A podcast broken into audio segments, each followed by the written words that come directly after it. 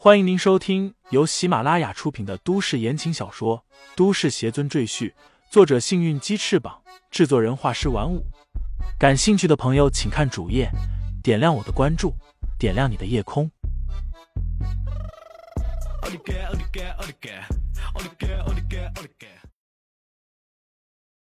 第四十八章难以忘怀上。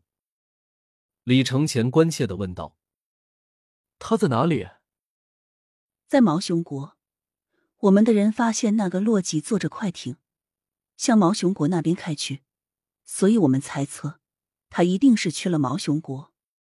于大月看着李承前，继续说道：“李大师不用担心，明天我就动身去毛熊国，一定会把您的师尊平安带回来。”我也去。李承前立即开口说道。上次因为自己的大意丢了师尊，这次无论如何也不能再出任何差错了。听见李承前这么说，于黛月心里很高兴，这是一个可以增加双方信任和好感的机会。只要这次顺顺利利的帮助李承前救出那个药女，于黛月相信李承前和楚家将会结成牢固的盟友关系，这对楚家来说绝对是件好事。那好，明天出发的时候我来请大师。于黛月点点头，向李承前告别。那今晚就打扰了，我们明天早上见。于黛月打开房门准备离开，迎面却撞见了乔雪萌。只见乔雪萌手里捧着那个装着同心玉的宝盒，一脸惊讶的看着于黛月，然后又看了看她身上穿的这件性感的吊裙。乔小姐。事情和你想的不一样。于黛月的脸上有些尴尬，她想开口解释，乔雪萌根本不给她机会。李承前，你这混蛋！乔雪萌怒气冲冲的大叫一声，转身就跑远了。于黛月揉了揉额头，自言自语道：“好像惹了麻烦啊。”次日上午，于黛月请了李承前一起登上另外一艘快艇。他们将穿过兴华湖，进入毛熊国的国境内。李大师，到了那边，请你一定要和我们在一起。那里和我们眼下不同，情况非常复杂，所以为了安全起见，请你留在我的身边。快艇上，于黛月对李承前叮嘱道。李承前立在船头，向毛熊的方向眺望。与眼下这边的繁荣相比，那边显得有些落后。很少看见高楼大厦，基本都是上世纪四五十年代的红砖建筑。街上人流稀少，机动车辆更是屈指可数。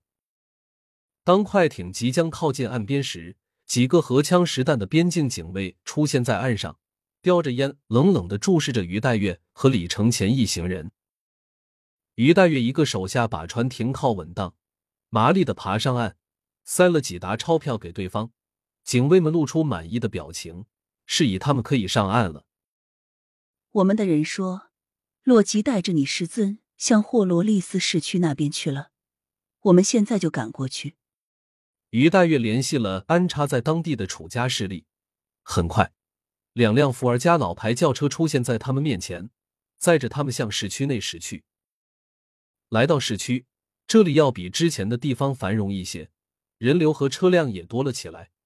偶尔还能看见几座像样的旅馆和超市。一行人下了车，住进了一家名为“托卡三九一二”的宾馆。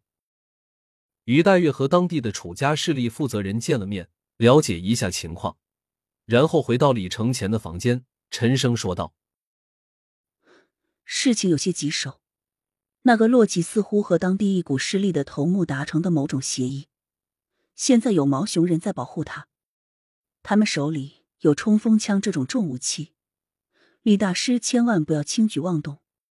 这件事情交给我，我以楚家的名义和那个头目谈判，相信他会给楚家一个面子。于黛月知道李承前有着能躲避子弹，甚至用牙咬子弹的特殊能力，但那仅限于手枪这种轻型武器，如果换成冲锋枪，怕是躲不过去的。于黛月这一点倒是猜对了。李承前现在还无法对抗这种密集型重火力武器，除非他进入筑基期，拥有扭曲空间的力量，否则遇上这样的武器也无能为力。好，有劳了。李承前点点头。于黛月退出李承前的房间，一个手下人过来和他低声说了几句，于黛月顿时喜上眉梢，说道：“魏老师在哪？带我过去。”在街角一家小咖啡屋内，于黛月见到了楚家两大护法之一天地护法魏长志。除此之外，于黛月还发现楚涟漪也跟着来了。大小姐，你不在家好好养伤，跑出来干什么？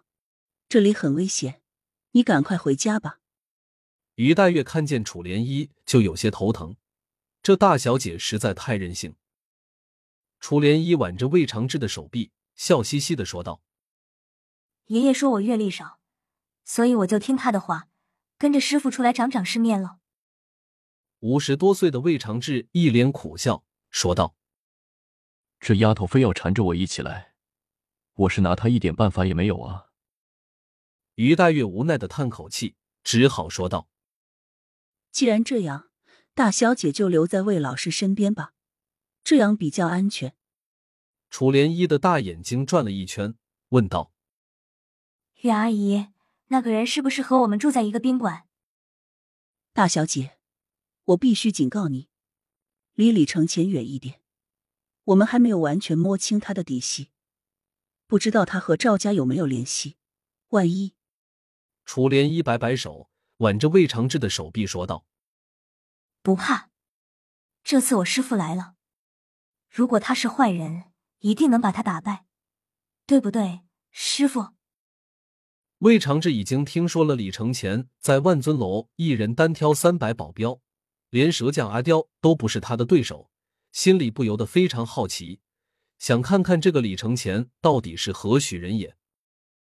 他点头说道：“有我在这里，阿月你就放心吧。”魏长志被楚爷封为护法，实力自然不弱。他和另外一位护法都拥有武道一段的实力，在楚家背后的武道宗门中也是高级弟子，所以才被宗门委派到楚家执行保护楚家人的任务。正是有他们二人坐镇，赵家才不敢轻举妄动，楚家在下北的势力也更加稳固。于黛月点点头，说道：“那就麻烦魏老师好好照顾大小姐，我要去和黑帮头目一万谈判。”无暇照顾他。嗯，你放心吧，有我在，他不会有事。得到了魏国志的回答，于黛月这才放下心来，又叮嘱了几句后，带着人急匆匆的走出了咖啡厅。李承前站在酒店的窗前，望着窗外的街景沉思。忽然，他看到街上出现了几个熟人，竟然是乔鹤山夫妇。另外。还有乔雪萌和吴胜斌，他们怎么会来这里？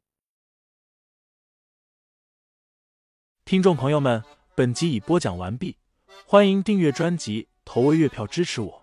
你的微醺夜晚，有我的下集陪伴。